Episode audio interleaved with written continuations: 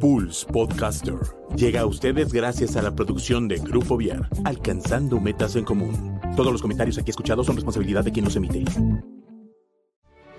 Estoy lista para recorrer mi propio camino. Estoy listo para superar mis miedos. Estoy lista para emprender nuevos retos. Estoy listo para encender la llama de mi espíritu. Scouts al aire, el programa donde coinciden nuestros valores, que nos recuerdan que el ser scout es un estilo de vida. Bienvenidos. ¿Qué tal amigos de Scouts al Aire? ¿Cómo están? Yo espero que se encuentren bastante bien. La verdad es que yo estoy un poquito emocionado porque vamos a tener un programa muy interesante.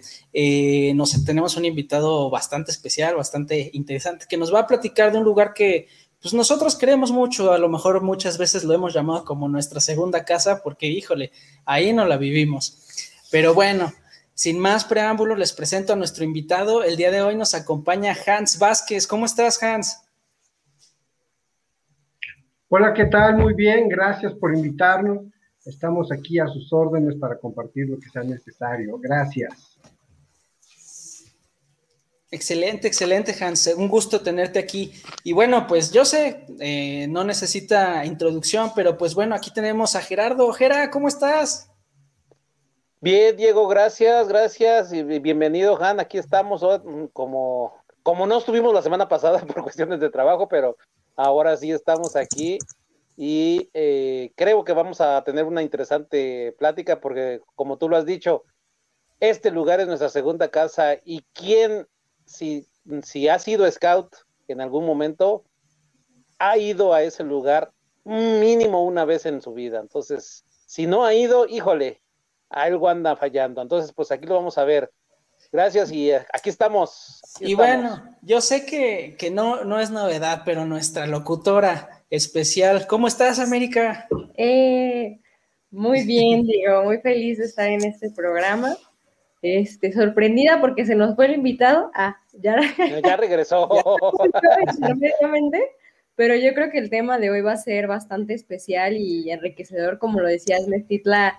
Yo creo que ha sido el lugar de recuerdos de miles de personas, entonces, pues va a ser un tema muy padre y creo que también a platicar con Hans, conocerlo y saber un poquito lo que nos tiene que contar, uy, muy, muy enriquecedor. Entonces, pues agradezco a nuestro invitado que se diera el tiempo de estar aquí con nosotros. Sí, la, verdad es que yo tengo, yo tengo un montón de preguntas, ¿no? Y yo creo que la primera que últimamente le he estado haciendo mucho con nuestros invitados es esta parte, oye Hans, los scouts hacen o se hacen, ¿cuál es tu historia scout? Tú, digo, hay quienes dicen, no, pues yo desde que estaba en la panza de mi mamá ya era scout, ¿no? Ya, ya venía con pañoleta, en vez de el cordón umbilical ya, ya tenía los colores de mi pañoleta. Cuéntanos, ¿cuál es tu historia scout? ¿Desde, desde hace cuánto eres scout? ¿Cómo entraste? Bien, eh, perdón, se me ha estado cortando un poquito la transmisión, este, te voy a alcanzar a responder lo último que, que entendí, Sally, ¿vale? Bien, eh, pues mi trayectoria de scout ha sido desde Lobato, este, ingresé a la manada de Lobatos por ahí de 1977-78, este, posteriormente pues pasé a la tropa scout, en aquel entonces pues todavía no existía esto de los caminantes, era tropa scout general desde los 11 hasta los 17, 18 años, ¿no? Eh, posteriormente, cuando llegué a los 14, 15 años, eh, surgió esto que se llamaba las avanzadas, porque ahora es la comunidad de caminantes, la cual pues no, no la seguí, este, tuve algunos otros intereses, anduve en la música, haciendo otras cosillas, y posteriormente, bueno, pues regresé al movimiento, al, clan de Roberts, y simultáneamente como aquel, ¿no? Este, posteriormente, después de haber disfrutado, disfrutado tanto la, manada de novatos, que la verdad es la sección que más he disfrutado como scouter, eh, pasé a ser jefe de tropa, en, su momento jefe de expedición, muy, muy corto el periodo, este, como jefe de clan y su jefe de grupo. Posteriormente pensé y dije, bueno, este, el escultismo me dio muchísimo, este, pienso que, que, ya le regresé al escultismo lo que me tenía que, que haber regresado, ya, ya, le di, y bueno, pues nos vamos a tomar un, tiempo de break. Este, y fue en el 2000 que, que me retiré del, del movimiento Scout, cerré eh, con los Scouts, con, con el MUT del 2000 aquí en México, estuve ahí participando en, en ese MUT y posteriormente hasta el 2015 nuevamente estuvimos aquí en la escena y estamos ahora aquí sirviendo para todos ustedes en el Centro Scout Oye, ¿dónde empezaste tu vida scout eh, como lobato? Existía un grupo, eh, el grupo Scout Marino 255 Bismarck. Eh, normalmente vengo de, la familia de los Scouts Marinos. ¿Por qué? Pues mi papá estuvo metido en aquel entonces en los Scouts Marinos y bueno, pues fue, fue tradición marina marinos de agua dulce, ¿no? Porque pues aquí en la Ciudad de México, bueno, allá en la Ciudad de México, pues no teníamos realmente dónde practicar demasiadas actividades este, marinas, pero el adelanto, pues simultáneamente, aparte de que llevábamos el, adelanto eh, normal de, todos los scouts, pues llevábamos un, adelanto de los scouts marinos, disciplina marina. ¿Es el grupo que estuvo en Xochimilco tuve alguna alguna idea de que había un grupo de scout marinos ahí que practicaban en Xochimilco? ¿Ese, es tu grupo? ¿Ese era tu grupo? No, no, no, no, este se encontraba en la, en la GAM, la provincia GAM, ahí es donde normalmente entre GAM y Azcapotzalco ese, se dio esa cuestión de los scouts marinos, había varios grupitos de, scouts marinos entre GAM y Azcapotzalco. Y perdón la ignorancia, pero ¿cuál es esta como este reconocimiento entre scouts, digamos, y scouts marinos, o sea, ¿qué los hace diferentes o cuál es la distinción, pues? En aquel entonces, ahora realmente ya no hay mucho, pero ya no hay diferencia. Ya no hay diferencia, nada más se queda el nombre. Y pues teníamos tradiciones significativas este, marinas, eh, la oración, hay, una oración de scouts marinos. Eh, y antaño el esquema era primera, segunda y tercera clase en lo que vemos, lo que es tropas. Y también había una primera y segunda clase marina, entonces en la cual pues se veían técnicas este, de escultismo marino e incluso técnicas este, pues, de lo que realmente ocupan los marineros en alta mar. Wow, o, sea, en o sea, en los eventos nacionales, en las golpeadas siempre ganábamos. No, pues claro. De cajón. Como Tenían me consta, a mí me ganaron en el 81 en, en, Ciudad Maderas. Quedé en último lugar con mi patrulla. bueno. Ok, pues qué padre, fue, fue una, fue una este, experiencia muy padre, casi casi somos contemporáneos, a mí también me tocó el antiguo adelanto un rato, desde el 78 hasta el 81, entonces pues por ahí anduvimos más o menos. Y qué bueno que sigas adelante. Perdón, eso es cuando la Tierra se estaba enfriando, ¿eh? Para los jóvenes. No digas eso, luego nos van a decir que ya estamos viejos. sí, Diego, perdón. Oye, ¿y cómo? Bueno, yo te quiero preguntar, vaya, creo que la pregunta va a ser muy obvia, pero aún así, que, que nos cuentes un poquito, ¿cómo es que el movimiento terminó influyendo tanto en tu vida, o sea, en la toma de decisiones, en que empezaste como a vivir el escultismo. ¿Cómo sientes tú que el movimiento empezó a influir que dijiste, ¿sabes qué?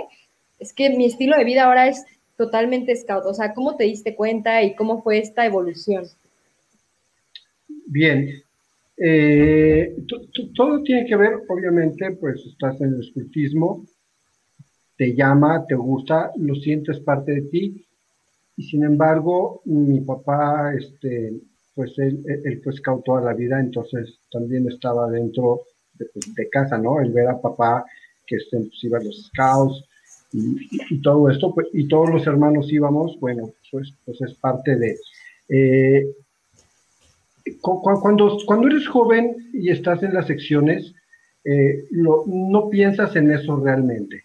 Pienso que, que, que realmente no, no, es lo que lo que tú ves de, ay, el escultismo me va a formar el día de mañana para ser un buen ciudadano. Eh, no, tú, tú lo ves porque tus scouters se preocuparon por hacer un buen programa este, y es llamativo para ti. Eh, es súper, súper llamativo, haces fraternidad, amigos, eh, te gusta la vida al aire, te gustan las actividades al aire libre y eso es lo que hace parte. Cuando llegas a la parte del adulto, ya como en, la comunidad en este caso, o como Robert, eh, ya, ya lo tomas diferente. Pero cuando eres scouter, aún así todavía te sigue rigiendo y dices, sí, esto sí, sí, sí me sirve, sí sirve, sí es parte de mi vida y no quiero dejarlo solamente como un pasatiempo que tuve, es parte de mi vida, es un estilo de vida. Entonces son diferentes etapas, pero básicamente o concretamente es lo que te podría decir. Claro, ¿no? O sea, de, de, ser parte de, ay, hoy vamos a jugar, hoy vamos a divertirnos, que no te vas dando cuenta de que, oye, pues eh, me enseñaron hace tiempo lo que es liderazgo, ¿no? Oye, me enseñaron hace tiempo lo que es organizar, trabajar en equipo, y pues hay gente que tristemente no tiene la oportunidad de, de entrar a un movimiento como este, o nunca hubo un grupo cerca o lo que sea, y dices, ok, pues a lo mejor sí está un par de pasos atrás, pero a mí me ayuda para salir adelante, a destacar y yo creo que lo más importante, ¿no? A enseñarles los que vienen abajo, a enseñarles los que, pues los, eh, a los que no saben, creo que esa es una bondad que tenemos todos los scouts, de que siempre tenemos ese fin, ¿no? De querer transmitir un mensaje de que, oye, pues si yo puedo ser mejor, creo que todos los que están alrededor de mí podemos ser mejores, ¿no? Y bueno, yo, yo quería preguntarte, ¿tienes ahí un emblema que está genial en la parte de atrás de tu, de tu pantalla? Cuéntanos de qué es. ¿Ya lo viste? Sí, digo, no pasa desapercibido, la verdad es que está padrísimo. Bien, esto, esto, este, este escudo, pues es el escudo de, de Mestitla. Ok, si aquí lo logras ver, es el escudo de Mestitla. Este, y una de nuestras colaboradoras, este, pues teníamos todo el material y dijo, pues vamos a hacerlo y lo empezó a pirograbar, ella lo pirograbó y luego, pues todo el mundo, todo el mundo del staff de aquí de Mestitla, pues nos damos y, y, se empezó a hacer, todos colaboraron, este, pero quien hizo realmente la parte del arte es Michi de aquí de, Centro Scout Mestitla, ella fue la, la que hizo casi toda, toda la labor y nos regañaba constantemente, hay que hacerlo así, hay que hacerlo así, ¿no? Este, y bueno, esto pues iba a estar allá totalmente en la administración, pero después pues, llegó la pandemia y ahora todo se volvió home office y todo es online, entonces pues lo tengo aquí en mi casita y está aquí atrás de mí, ¿no? Pero, Oye, pero es, es de. Oye, pero ahora que nos comentas, para pues todos los que nos están escuchando, Mestitla es un grupo scout o es acá como un un local, quiero ser grupo Scout Mestitla o una provincia. ¿Qué una secta. Una secta. Para, para todos los que no son Scout, ¿qué es Mestitla? Bien, rápidamente. Mestitla, mejor conocido hoy en día como el Centro Scout Mestitla, antaño el Campo Escuela Scout Nacional, ¿ok? Es un campamento, pues obviamente, que está en Tepoztlán, Morelos, ¿ok? Está en Tepoztlán, Morelos, en el barrio de Santo Domingo, en el Valle de Mestitla. Es un campamento que es propiedad de la Asociación de Scouts de México, sin embargo está abierto al público en general. Eh, Mestitla como tal, el significado viene del náhuatl y quiere decir lugar cerca de la luna. Eh, y es muy obvio hasta que estás aquí este, lo, lo, puedes ver porque se llama este lugar así cuando ves nacer la luna llena. Este, es impresionante, parece que si la luna la tuvieras casi casi enfrente de ti. Entonces, ese es este, el significado de, de la palabra mestiza.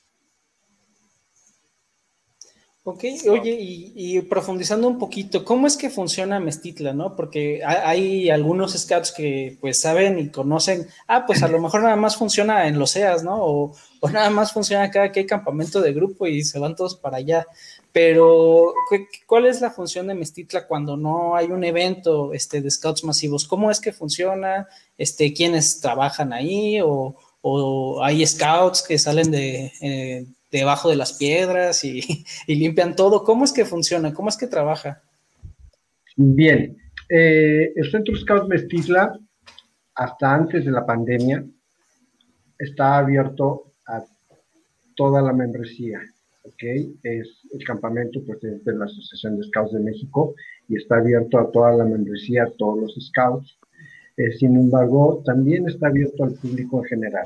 Está abierto al público en general para que puedan venir y disfrutar pues, de este maravilloso lugar que, que tenemos aquí, eh, un gran patrimonio de la organización.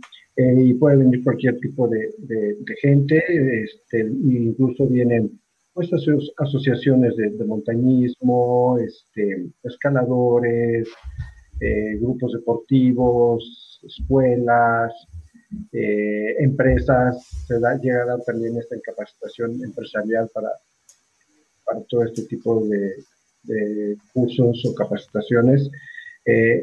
está abierto en general. Sin embargo, pues es un campamento propiedad de la Asociación de Scouts de México, hasta antes de la pandemia.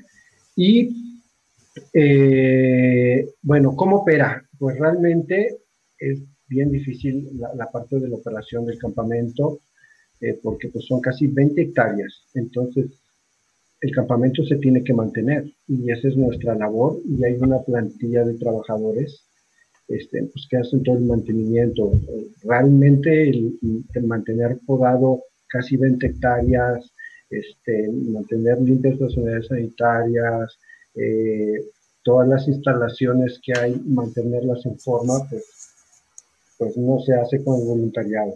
El voluntariado ayuda muchísimo, por supuesto que sí, pero hay una plantilla de trabajadores que hace todo ese trabajo, albañilería, plomería, electricidad, etcétera, etcétera, etcétera. Está abierto entre semana y en fines de semana pues viene, viene normalmente todo, todo tipo de, visitantes, ¿no? Como los que había mencionado. Eso hasta antes de la pandemia. Y ahora la pregunta tenebrosa, ¿y ahorita cómo están funcionando? Durante toda esa pandemia estuvo cerrado Mestitlán ya estuvo cerrado al público en general, a scouts, a quien fuera. Sin embargo, nosotros seguimos operando la parte laboral, pues se tiene que seguir haciendo. A fin de cuentas, no se puede dejar un campamento abandonado este, y, y los trabajadores, la plantilla como tal, siguió laborando, haciendo pues el mismo mantenimiento. Claro que obviamente pues ahora con recursos más recortados. Afortunadamente en los últimos años pues había hecho una buena gestión de todo este mantenimiento y pues había bastante material con el que poder trabajar y se ha estado pudiendo trabajar, se sigue podando, se sigue este, dándole mantenimiento, electricidad, etcétera, etcétera, etcétera. Claro, si no, imagínate, al rato van a encontrar coyotes adentro de las barracas o algo así. Sí, si no le siguen cuidando. Pues yo, eso sería pues lo mínimo, yo creo. Porque pues las invasiones, si dejas el campo solo, las invasiones de la gente que nada más está esperando a ver a dónde meterse. Eso que iba a decir, al rato iba a tener gente ya con la alberca y súper felices y todo. Es, es correcto. Acá, este, Barry, acabas de, mencionar algo muy importante. Tú dejas este campamento solo y en un abrir y cerrar de ojos, en el momento que vean que ya está todo creciendo y que está solo, este, pues, pues empieza, eh, y eso es en todos lados, ¿eh? incluso hasta en casas, habitaciones, en medias habitacionales, ven casa vacía y llegan y, caen los paracaidistas. Aquí hubiera sido seguramente lo mismo. Este, y pues por eso que pues se tiene que seguir dando el mantenimiento, haya o no haya este, escultismo en ese momento o, público en general. Se tiene que seguir dando el mantenimiento y esa es parte de mi labor, que todo funcione correctamente en la mejor de, las posibilidades. O sea que en el periodo de la pandemia no entró un solo peso a las arcas de Mestitla por cuestión de servicios. Como cualquier otra empresa, amigo, como cualquier otra empresa tuvieron que, que reajustar todo y así, así hemos estado. Este, afortunadamente, bueno, pues ya por, eh, fue diciembre, se empezó a evaluar la, posibilidad eh, y las autoridades municipales y estatales dijeron, bueno, pues si están en un semáforo que sea posible, pues adelante. Y pues nos, nos dimos a la tarea de hacer todo un protocolo para, para el regreso como tal el cual fue autorizado y bueno, pues ahora pues se ha recibido un poco de gente del público en general. Ahorita en estos momentos sí ya tienes gente, ya, ya, hay, ya hay participantes en el campo, visitantes, digámoslo de esa manera. Visitantes, sí, sí, sí, sí, hemos tenido visitantes este, en estos últimos días, estos, estas últimas semanas, hemos tenido algunos visitantes ya por acá. Claro, ya con los nuevos protocolos, ¿no? Hay que aprovechar y decirles a, hay que aprovechar y decirles a toda nuestra audiencia que ya vayan a Mestitla un día de campo, aunque sea, vayan a respirar aire, por favor, vayan. a vayan al cerro, pero mejor vayan a Mestitla, allí nos dejan los el dinerito que de la entrada y nos sirve mucho para que siga funcionando el campo. Claro, e, es bien importante mencionar, tomemos en cuenta para todo el público en general, este, pues con, todo gusto, las puertas están abiertas, igual para Scout, sin embargo, eh, vamos a ser realistas. Eh, las actividades de Scout como tal no están permitidas por parte de nuestra organización, ¿ok? Este, ni dentro ni fuera del Mestitla. Claro. Entonces, hay que, eh, hay que, ser muy, muy puntuales en eso. Si un día de repente este fin de semana me va a llegar este, la tropa del grupo 1475 de la provincia Tamangapio, bien uniformaditos, este, híjole, pues, pues con la pena, eh, acuérdate que hay este, un comunicado de parte de la Dirección Ejecutiva Nacional, pues donde no hay actividades SCAM, ¿no? No hay actividades SCAM ni dentro ni fuera de Mestitla. Pero la Dirección Ejecutiva Nacional posteriormente tiene muy buenas noticias para todos los demás. Pero sí puedo celebrar mi cumpleaños allá, ¿no? Claro, sí, por supuesto, si ah. tú vienes con todo gusto, sí. Con, voy a llevar familia, a celebrar mi cumpleaños. Con tu familia, claro, es, una responsabilidad tuya. Es una, así es, es responsabilidad tuya y aquí, bueno, te alineas con los protocolos de seguridad que tenemos y adelante, eres bienvenido. Correctísimo, vámonos a celebrar el cumpleaños para allá. Oye, Hans, ¿y qué cosas se pueden hacer ahí en Mestitla? Porque ya mencionabas, no, pues van los escaladores, pero entrenan, hay clases, este, ¿Qué actividades hay en Mestitla que se puedan desarrollar? Si un día, pues, eh, vamos como familia o si un día, pues, ya que se reanude esto, va la tropa de Tangamandapio a, activar, este, ¿qué cosas se pueden hacer en Mestitla? Porque entiendo que muchos cuando van, pues van cuando está leas, ¿no? Y pues sí hay talleres, hay, más cosas, pero pues no son permanentes. ¿Qué cosas hay permanentes ahí? Bien, qué bueno que lo mencionas. Hay dos vértices. ¿ok? Eh, cuando la gente viene, el público en general, eh, normalmente, pues que vienen los escaladores, pues ellos ya traen su, sus dinámicas que van a hacer, sus actividades, van y se, van a escalar se pueden hacer trekking, etc. Y la otra, pues es el grupo scout, ¿no? Es el grupo scout que llega y pues también traen a sus scouters y ya traen sus actividades. Sin embargo, Mestitla también ofrece un programa amplio de actividades al aire libre. Cosas que no puedes hacer en tu local, ¿ok? Este, no son típicas. Eh, por ejemplo, este, pues tenemos actividades de rapel, escalada, tenemos tirolesa, tenemos tiro con arco, tiro con rifle, y esto es sin costo. Por ejemplo, el tiro con arco y el tiro con rifle de este, deportivo eh, no tiene costo para nuestra membresía. O sea, si llega ahora que, que, arranquemos nuevamente y esperamos poderlos recibir a todos, eh, pues pregunten, ¿realmente tenemos estas actividades para nuestra membresía? Y no, son, y no tienen costo el tiro con, con arco, tiro con rifle, y obviamente las actividades que, que, son, que requieren más atención por la cuestión del equipo o que necesitan más monitores, bueno, pues sí tiene un costo, pero es un costo más bajo, ¿no? Y todas esas actividades se les da a la membresía también, para que tengan una experiencia diferente a sus actividades de local que tienen normalmente. Ay, qué padre. Le da otro giro totalmente y creo que sea porque se aprovechen esos espacios, pues es lo más bonito a final de cuentas, ¿no? Y vale la pena, aunque a lo mejor yo no viva cerca, sin embargo creo que, que vale la pena hacer el viaje. Oye, y tornando un poquito más personal la conversación. Este, lo que Dijimos que preguntas personales, no, América. No, no por ahí. Yo le quería, bueno, preguntar, ¿cómo fue que él llegó a Mestitla o qué actividades hace él? O sea, porque ya vimos que es un experto en Mestitla, pero ¿cómo fue que él empezó a llegar aquí? Que si alguien dice, oye, yo quiero estar en Mestitla, yo quiero trabajar en Mestitla, ¿qué hacen? O sea, ¿cómo le hago? ¿Cómo fue que entraste tú a Mestitla? Bien, eh, fue por ahí, de, no, no fue por ahí, fue en mayo de 2015. Eh, yo operaba, yo trabajaba en un parque de deportes de aventura en Quintana Roo, dirigía la operación de un parque de aventuras tirolesas, eh, tours por cenotes, eh, motocross, este, cuatrimotos, etcétera. Todo esto, pues, pues es lo mío, ¿no? Eh, de, las actividades de aventura y la vida al aire libre.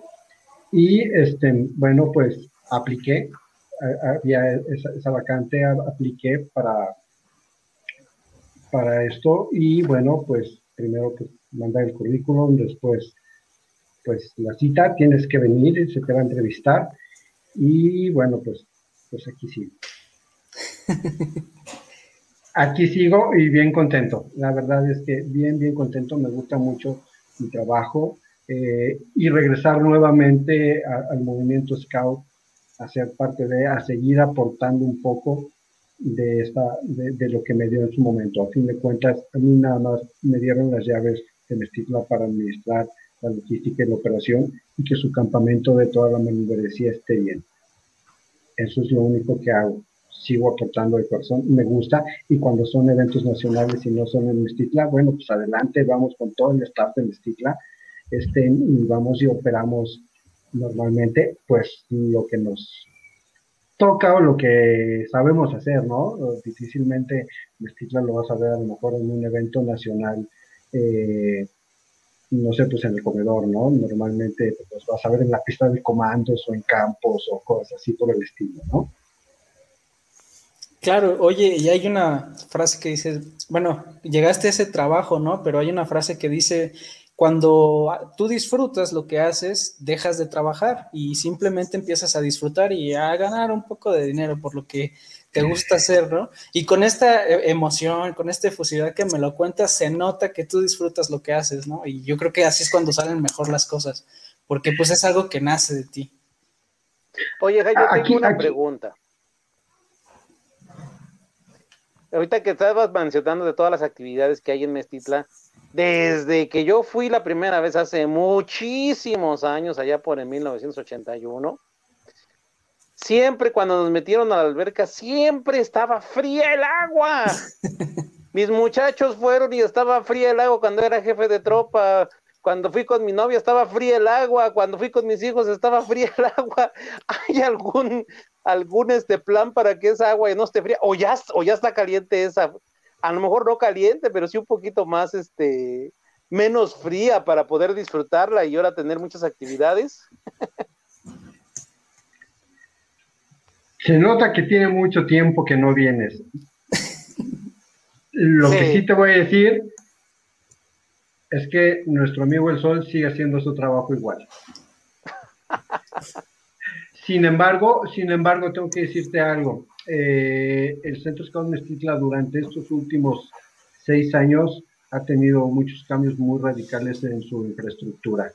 Eh, eh, la verdad es que las administraciones que, ha habido en este periodo han apoyado muy, muy, muy este, abiertamente los proyectos que se han presentado y ha tenido muchos cambios muy significativos. Eh, y, voy a hacer algo así como que muy puntual, ¿no? Ha habido una eh, remodelación a fondo, por ejemplo, de las unidades sanitarias, este, así radicalmente. Eh, el comedor fue remodelado. nos subimos al barco de la sustentabilidad. Ahora tenemos pues paneles solares, tenemos calentadores solares, eh, tenemos biodigestores, eh, eh, infinidad de, cosas de este tipo. Hay, nuevas no hay nuevos espacios de usos múltiples mucho más grandes de los que teníamos. Antes nada más teníamos pues cabaña Scout y cabaña Robert y, y Tantán. Ahora hay tres cabañas más que tienen tres, cuatro veces mayor capacidad, que es la cabaña Jewel, la cabaña este, Polaris y la cabaña Sionit. Ya la comunidad tiene una cabaña, ya para los cursos en cine de madera, este, pues tienen su cabaña Jewel, ya la manada de los gatos tiene una cabaña y son de proporciones demasiado grandes. Entonces, la verdad es que quiero agradecer a, pues a, la organización en general, a la Dirección Ejecutiva Nacional, al Consejo Nacional, y todo, todo el apoyo que nos han brindado aquí en el Centro Cicla para poder hacer ese espacio, a fin de cuentas, mejor para todos ustedes, todos los scouts y todos los que nos visiten. Qué padre. Y aparte creo que esta parte de que, pues, muchos de los mejores, o sea, yo lo digo como, como, pues, como una no muy, no muy este, lejana a Robert. Este, yo creo que de las mejores cosas que viví y las mejores amistades que tengo a, la fecha en los scouts las conocí en Mestitla. Entonces, esta parte de que pues le pongan tanto empeño a que las instalaciones sean lo mejor para todos. Igual yo siento que si fuera Mestitla un campo, o sea, sin nada, igual nos la pasaríamos increíble, pero que se vea ese ánimo por hacer mejor las cosas para que pues los chicos estén a gusto, creo que se agradece mucho y, estoy segura de que mucha más gente, ahorita vamos a leer los comentarios, pero mucha más gente eh, pues va a estar de acuerdo conmigo en que es un lugar en el que te regresas al tiempo y como tiene mucho tiempo, pues no importa la edad que tengas, te va a regresar hasta esas vivencias, ¿no? Que a final de cuentas, pues, marcaron tu vida. Revives la historia de tu propia vida, de, de los scouts ahí, o sea, te acuerdas de, todo lo que hiciste. Nos, y de hecho nos estaba preguntando el operador si hay leyendas de miedo en Mestitla, yo creo que hay un montón, no sé. He escuchado por ahí algunas, pero no sé qué tan reales sean. La del indio, quién sabe qué, no me acuerdo, pero hay un, indio que mata gente. deja, deja las leyendas. Yo en lo personal vivo aquí, estoy las 24 horas, los 365 días del año estoy aquí. Deja las leyendas, lo que uno ve en los días que no hay gente en las madrugadas, que sale a las 2, 3 de la mañana a dar una vuelta a ver qué está pasando, cómo está, y entonces uno ve cosas extrañas y ya no son leyendas. Bendito Mestizla.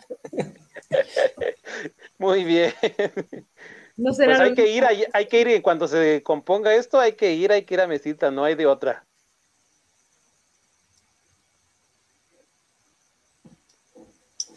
Hay que hacer nuestro reportaje tipo tenebroso, así de grabando a las 2 de la mañana. Ándale. Sí, yo me acuerdo de unos poros que estaban gritando y haciendo, yo no sé si fue show, si fue qué, pero llegaste a ver a una ambulancia, o sea, la verdad es que me siento muy mal por no acordarme bien del chisme, pero realmente, o sea, en Mestitla pasas, pasan cosas buenas, ¿eh? O sea, te llevas algo siempre. Oye, y hablando de, que siempre pasan cosas, bueno, pues ahorita acaba de pasar por esto, estos, estos tiempos y este clima, pues algo trágico, ¿no? Allí en Mestitla, ¿Qué pasó? A ver, cuéntanos por qué se incendió, cómo estuvo lo del incendio y qué tanto afectó a Mestitla de esos, esos acontecimientos de la naturaleza. Qué, qué bueno que mencionas esto, Barry. Este, creo que sí es un punto muy importante a mencionar. Eh, en días anteriores, bueno, pues como todos sabrán, esto de los incendios, pues, pues todo el país padece de esto, ¿no? Eh, y no nada más aquí en, México, esto es a nivel mundial. Eh, sin embargo, con, esta cuestión de, la pandemia, pues el municipio cerró los accesos a la montaña. y bueno, en estas últimas fechas, pues dieron ahí por ahí algunos permisos, tengo entendido. Eh, y, fue gente que, es inexperta, que no tiene a lo mejor probablemente el uso consciente de lo que es el manejo del fuego.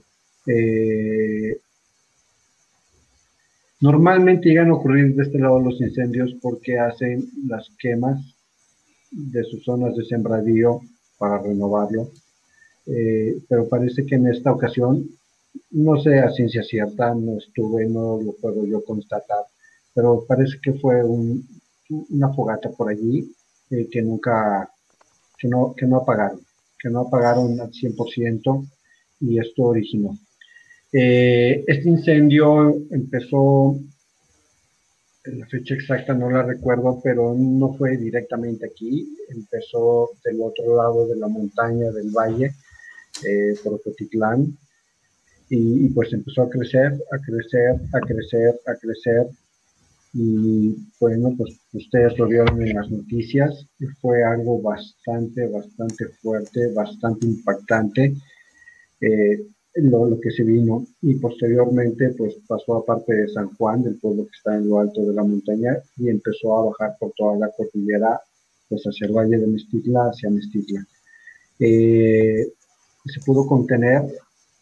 Eh, fue un trabajo titánico y, no voy a hablar efectivamente de que los que estamos en Estitla hicieron un trabajo titánico y gracias a ellos se apagó. No, no, no, la verdad es que la comunidad, la comunidad aquí de Topoztlán, eh, los barrios como tales, se, organizan y pues son, los que vienen aquí y ellos aman su, su, lugar, sus montañas, son la gente que vive aquí y llaman sus montañas y se organizaron en brigadas, eh, grupos eh, de brigadistas, cacomistles, eh, bienes comunales, infinidad de, grupos, pues, pues suben a la montaña, suben a la montaña a contrarrestar esto. nosotros como el campamento, pues pusimos nuestro granito de arena, pusimos a disposición los recursos que tenía el campamento, es lo que podíamos hacer eh, también este, en la Asociación de México, bueno, pues mandó a, a la Comisión de Prevención de Riesgos eh, y estuvimos aquí en coordinación con las autoridades y los grupos que, que estuvieron de brigadistas y se instaló un, se instalaron varias cosas. Se instaló un puesto de, de servicios médicos, porque toda la gente, todos los brigadistas que suben a trabajar, a hacer brecha, este, para poder contener el fuego, no, no, se apaga, solamente son, es contención, este, pues no pueden estar tanto tiempo, son humanos, se cansan, sudan, este, la exposición de gases, la exposición de gases, etcétera, etcétera, pues no pueden estar demasiado tiempo, tienen que regresar y, y Mestitla funcionó como centro de operación para alimentos, hidratación, atención de este, médica y pusimos en un momento dado incluso a disposición este, para ocupar Mestitla como el puerto este, y que ocuparan incluso la alberca para poder ser más, más directo. Este, las autoridades vieron otras, otro beneficio en otro lado, pero estuvo dispuesto. Eh, pero sin embargo, la comunidad fue impresionante cómo reaccionó, ¿no? Entonces, bueno, pues aquí parte del equipo del Centro Scout Mestitla, en un día, pues sí estuvieron a hacer brecha, eh, otros días estuvieron aquí operando porque pues, con este, el poder eh, darle el servicio a toda la gente que, estuvo subiendo y bajando y haciendo su trabajo, pues también este, requiere de, una logística aquí para poder dar todo, ese servicio, ¿no? Eh, entonces se hizo un, comedor voluntariado, este, la gente traía comida, a mí me hablaban constantemente qué llevamos, qué llevamos, qué llevamos y, pues nos mandaron agua, alimentos preparados, eh, medicamentos, impresionante, impresionante durante esos tres días que, estuvo el incendio. Eh, vino nuestro jefe fiscal nacional, vino también nuestro presidente del Consejo Nacional, estuvieron por aquí apoyando, eh, viendo qué es lo que podíamos más, qué es lo que más se podía hacer y obviamente este, pues sí, en un momento dado, pues enfocarnos en la parte vulnerable donde pudiera ser este, afectado Mestitla, ¿no? Eh, muchos de ustedes conocen el famoso dado. Eh, bueno, pues, pues el fuego llegó al dado, bajó abajo 50, 60 metros. La brigada rotaria, este, junto con parte del estado de aquí de, de, Mestitla, pues hicieron brecha para, para la contención. Afortunadamente no llegó a más eh, las autoridades con la cuestión de los helicópteros eh, fue impresionante y titánico ese trabajo que hicieron. Cada dos minutos estaban los helicópteros yendo y viniendo, yendo y viniendo. Entonces, pues fue una labor muy, muy, muy titánica de que hizo toda la gente. Y bueno, nosotros solamente pusimos pues todos los recursos que, que podíamos ofrecer este, aquí en Estifla para, para este acontecimiento.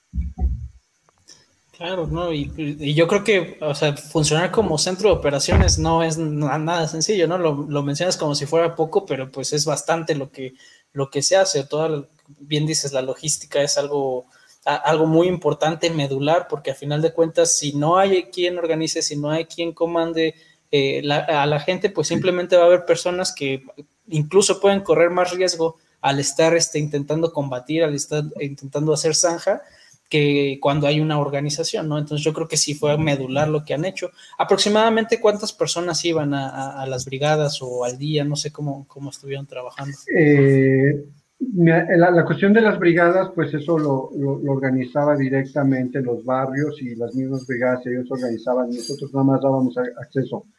Eh, es, es, ilógico, nosotros seamos un poco realistas, no somos los expertos contra incendios, eso como scouts no, lo somos. No nos podemos poner nosotros en un momento a decirles, ustedes combatan aquí, aquí, con grupos de tanto y de tanto. No es nuestro campo.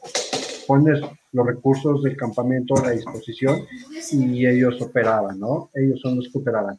Un promedio de gente que subía, estamos hablando pues de 200 a 300 personas estaban en la montaña simultáneamente y iban bajando en una ocasión, pues llegó un grupo casi de 150 personas de bienes comunales que pues literal venían desde arriba de la montaña y bajaron aquí en Estitla y pues había que abastecerlos, ¿no? Había que este, apoyarlos, abastecerlos con, con hidratación, con alimento, eh, igual los grupos eh, de, de aquí del barrio estén pues también, ¿no? Entre 20, 30, 40, 50 pero aproximadamente yo pienso que un promedio de 300 personas, si no es que más, estuvieron combatiendo todo esto.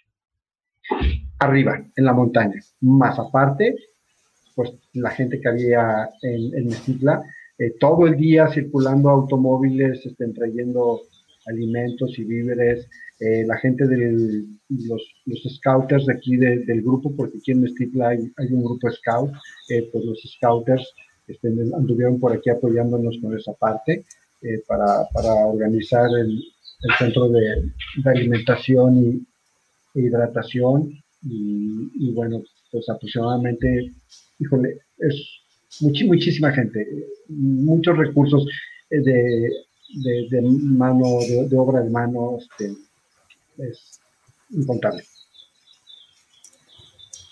Claro, cómo no, o sea, eh, como dices, ir a arriesgar la vida, pues no, no se lo rifa cualquiera, ¿no? O sea, la verdad es que pues yo creo que aquí, o sea, mucho del aplauso que se lleva ustedes, Mestitla, también pues todos los brigadistas que pues que se la han, literal, se la han rifado por, por sacar, eh, por, por apagar ese incendio, por contenerlo, como dices.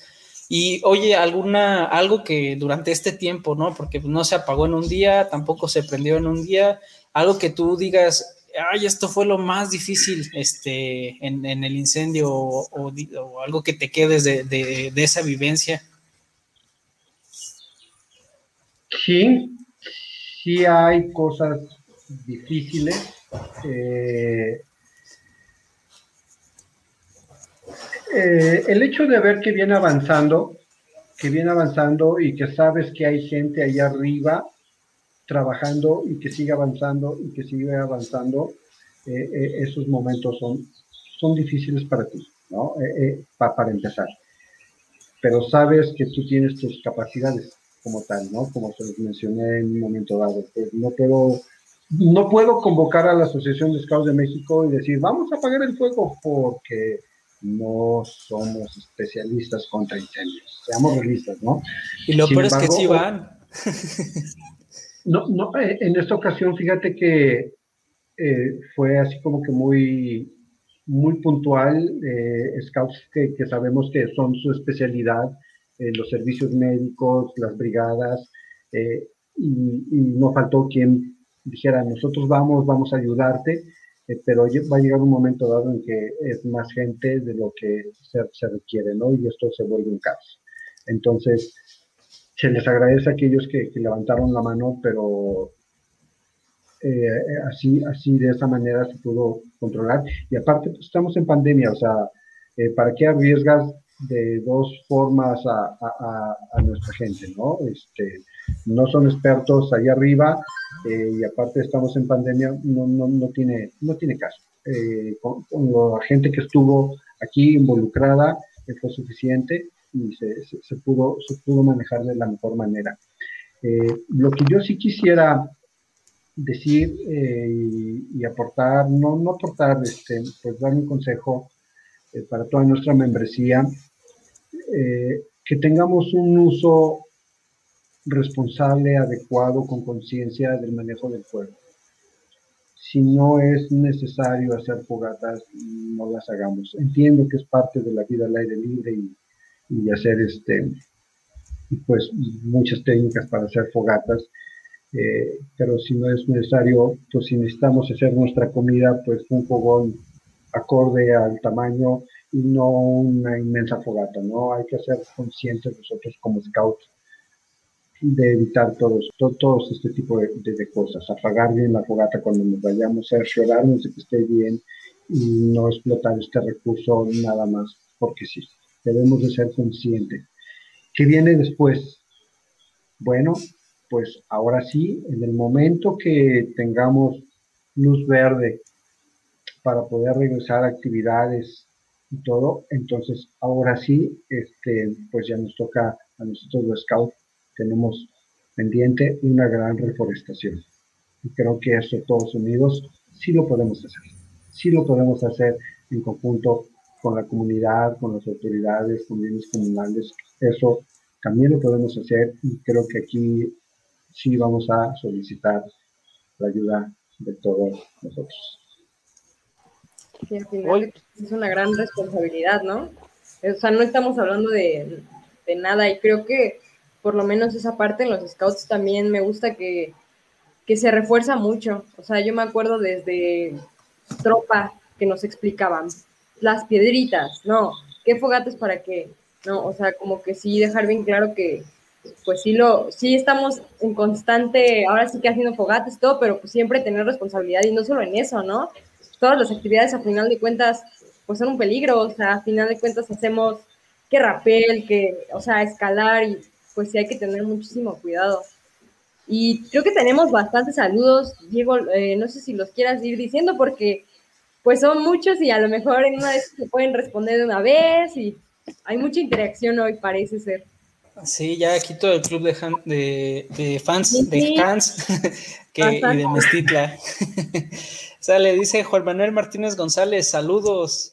Muchas gracias, Juan Manuel, por escucharnos. Félix Enríquez Méndez dice: Saludos, Hans Vázquez Magaña.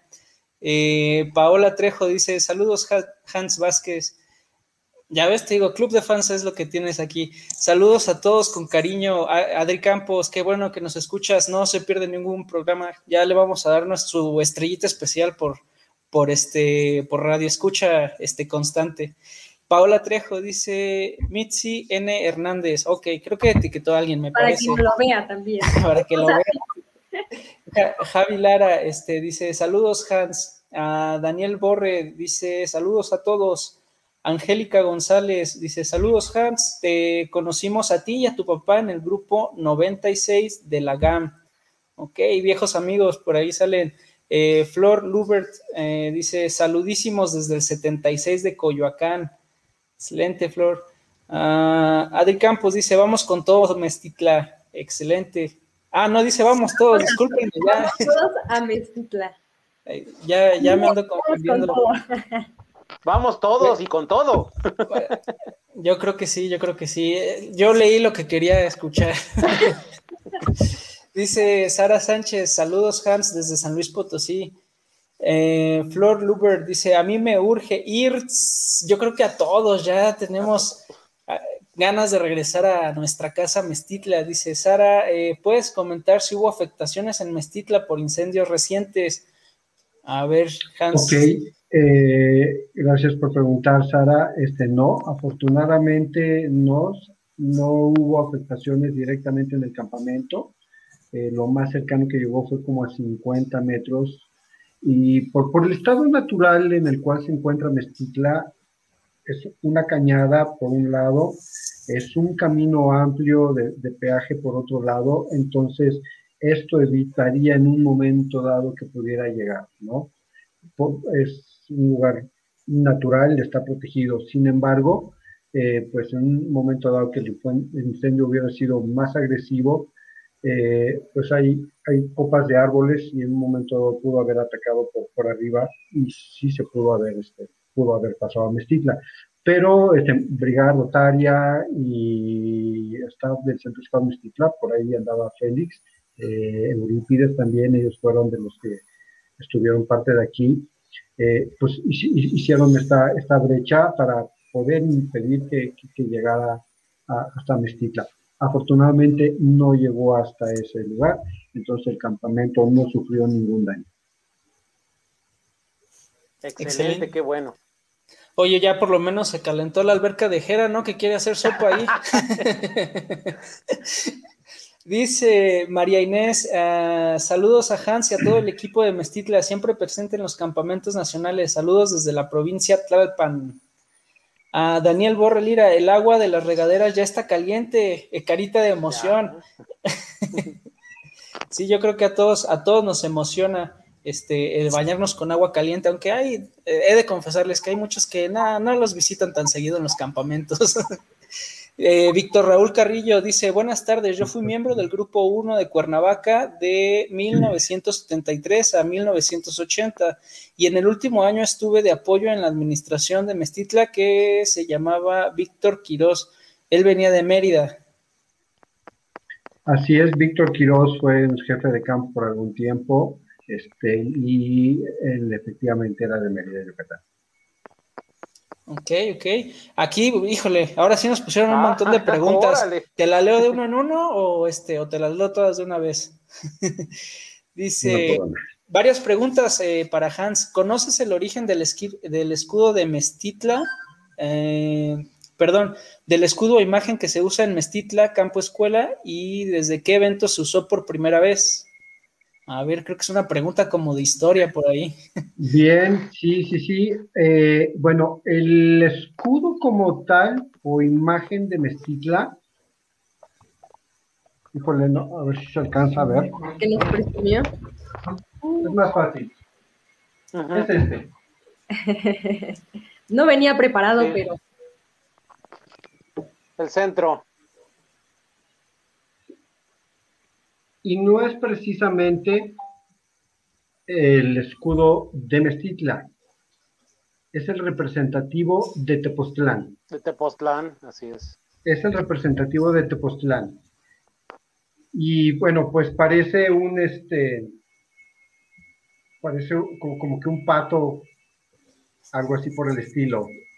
Sin embargo, es una montaña, la montaña del cobre, y tiene es, eso que parece pato, que está como que metido, como, como con pico chato, este, pues no es nada menos que un macahuit que está enterrado en la montaña, ¿ok? Y es de, cobre prácticamente. Eh, ¿En qué año se usó? La verdad lo desconozco. ¿En qué año se usó por primera vez? Lo desconozco. Yo recuerdo por ahí en alguna ocasión me encontré una pañoleta de mi papá por ahí de que era del 71, eh, y ya traía ese logotipo atrás que decía Mestitla, y era, o sea, la pañoleta de Mestitla, era una pañoleta color como la de Gilwell, y con el logotipo atrás de Mestitla.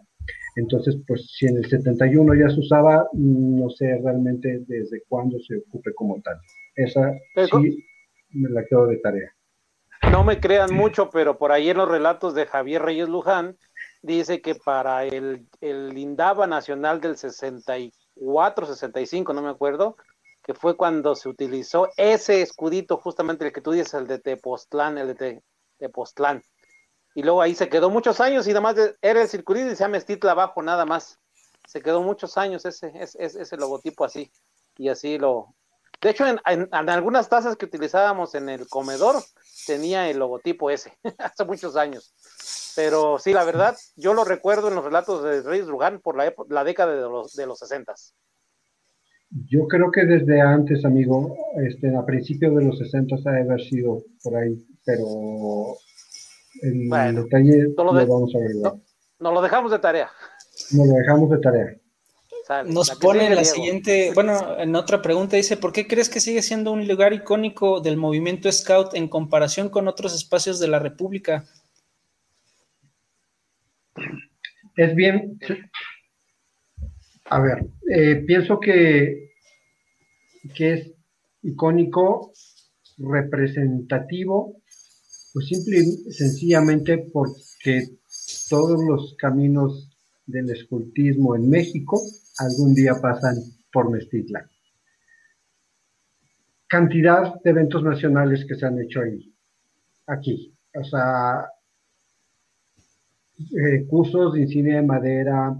De hecho, el, eh, pues la huella de VP, porque todo, el auge que se le ha dado, el impresionante paisaje que tenemos es tan, tan ad hoc eh, por eso pienso que es icono. No creo que haya otro lugar. Podrá ser, podrá existir otro lugar mucho más atractivo visualmente o con mejores características, a lo mejor un bosque más bonito y a lo mejor podrá tener un hermoso río o un lago y, tener mar o no sé, puede haber 20 mil lugares hermosos, pero como Mestitla, no creo que haya dos. Hace rato comentaba América, ahí me he encontrado mis mejores este, amigos, eh, eventos nacionales, nostalgia, entra, entra toda la parte sentimental como scout que tenemos. Por eso es un icono este hermoso para el saco lugar que tenemos. Yo lo resumiría como la cuna del adiestramiento de los scouts de México fue ahí. Así es, así es. E, está esta frase, ¿no? Todos los caminos llevan a Roma. Yo creo que hay que ponerla más a doca a los scouts. Todas las pañoletas llevan a Mestitla. Ándele, muy buena. todos los caminos del escultismo en México llegan a Mestitla algún día. Ando inspirado hoy, caray. Ándale, porque se nos va a acabar el tiempo y no vamos a acabar. A ver, uh, Paola Trejo dice, soy tu fan. Francisco Macías uh, Valadez dice, ah, felicidades. saludos a Panchito, saludos. Eh, Paola Trejo Gracias, dice a todo el equipo de Mestitla. Eh, Daniel Borre eh, dice Mestitla fue sede del MUD en el 2000. Además, es correcto, fue sede del MUD en el 2000 y fue dirigido en ese momento por Gerardo Sagredo, ni más ni menos, todo un viejo lobo de mar aquí en Mestitla que ha dedicado su vida aquí al campamento que aún está con nosotros, ya lo tenemos aquí como parte del inventario a Gerardo Sagredo. un, abrazo, hermano, todo un viejo lobo de mar, y él estuvo al frente de Esticla en ese momento en el MUD 2000. Beatriz, Beatriz Pacheco también nos puso en la página de Scouts al Aire, Gran Scout y amigo Hans. Eh, claro que sí, de Miguel Hidalgo, claro que sí, claro que sí, Pacheco. Oye, Hans, ya para cerrar un poquito eh, nuestro programa, se nos fue rapidísimo. Uno revisa el reloj y dice, ay, como que ya pasó una hora. este, algo que le quieras decir a todos los jóvenes scouts para que se motiven un poquito en esta parte del escultismo, eh, para que se motiven a ir a Mestitla. Eh, yo sé que ahorita muchos, incluyéndome, te ven como el héroe de Mestitla que, que estuvo ahí este, dándole machetazos para que eh, poder salvar el campamento. ¿Algunas palabras de aliento para todos los jóvenes scouts que nos están escuchando? Sí, gracias. Bien, eh, yo quisiera, ya hace rato se, los comenté, eh, pues hacer uso de conciencia cuando regresemos ahora a la nueva normalidad, a actividades pues ya estuvieron un año, más de un año en casa. Ya saben lo que es tener que estar en contacto todo el tiempo con la tecnología y haber perdido pues lo que es lo nuestro, ¿no? La, vida al, aire libre. Eh, siempre como scouts hay que reinventarnos, pero pues la parte fundamental del escultismo pues es la vida al aire libre.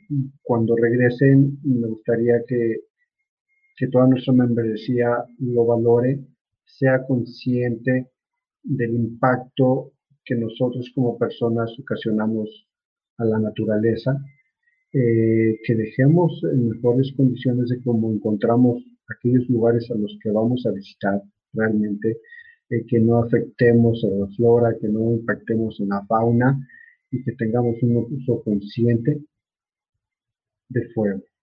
Y entonces sí regresen actividades normales. Scout. Y cuando todo esté posible, visítenos aquí en Mestitla, cuando todo sea posible y tendremos muchas actividades para todos ustedes. En verdad, en verdad que los estamos esperando eh, para recibirlos con los brazos abiertos. Gracias, gracias a todos ustedes. Eh, muchas gracias al jefe fiscal nacional, Pedro Díaz Maya, a nuestro presidente del Consejo Nacional, y también por todo su apoyo y a todos aquellos que nos han apoyado, Consejo Nacional, Dirección Ejecutiva y demás. Muchísimas gracias por todo su apoyo y a toda la comunidad en general. Gracias. Siempre listos para servir. Y gracias a ti que te diste el tiempo de estar en el programa. Creo que pues va a ser muy bueno para nosotros y también para todos los que nos están escuchando. Entonces, agradecemos que estés aquí y pues ya sabes que este es tu programa para cualquier día que quieras, este, pues están las puertas abiertas. Muchísimas gracias. Por favor, síganos en nuestras redes sociales, Centro Scout Mestitla en Facebook, lo mismo que en Instagram. Y eh, por correo electrónico, mestitla.scouts.org.mx. Sí, por favorcito, cualquier cosa, estamos a sus órdenes y va a quedar compartida en Scouts al aire para que no digan, ¿cómo era? No, ya ahí van a entrar, no necesitan más que ponerle clic. Ha sido más fácil. Pues bueno, muchísimas gracias a todos. Este, yo espero que pasen una excelente semana. Ya saben que nos vemos el próximo jueves. Y pues de, nuevo agradecerte, Hans. Fue un excelente programa y pues nos veremos pronto en Mestitla tenemos pendiente hacer nuestro episodio, este, nuestro reportaje tenebroso de Mestitla. A ver si para un 30 de octubre nos vamos por allá, a ver si es cierto. Pues, gracias, Juan, gracias. Hasta luego, gracias por estar aquí con nosotros. Hasta luego, buenas tardes, buenas noches. Gracias a todos, muy buena noche y que estén muy bien. Un abrazo fraterno desde Centro Scout Mestitla. Gracias.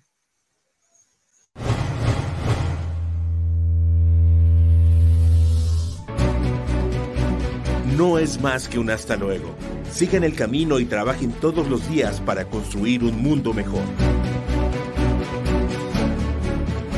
Escúchanos la siguiente semana en estas mismas coordenadas donde puedes encontrar Scouts al aire. Pulse Radio. Conecta distinto.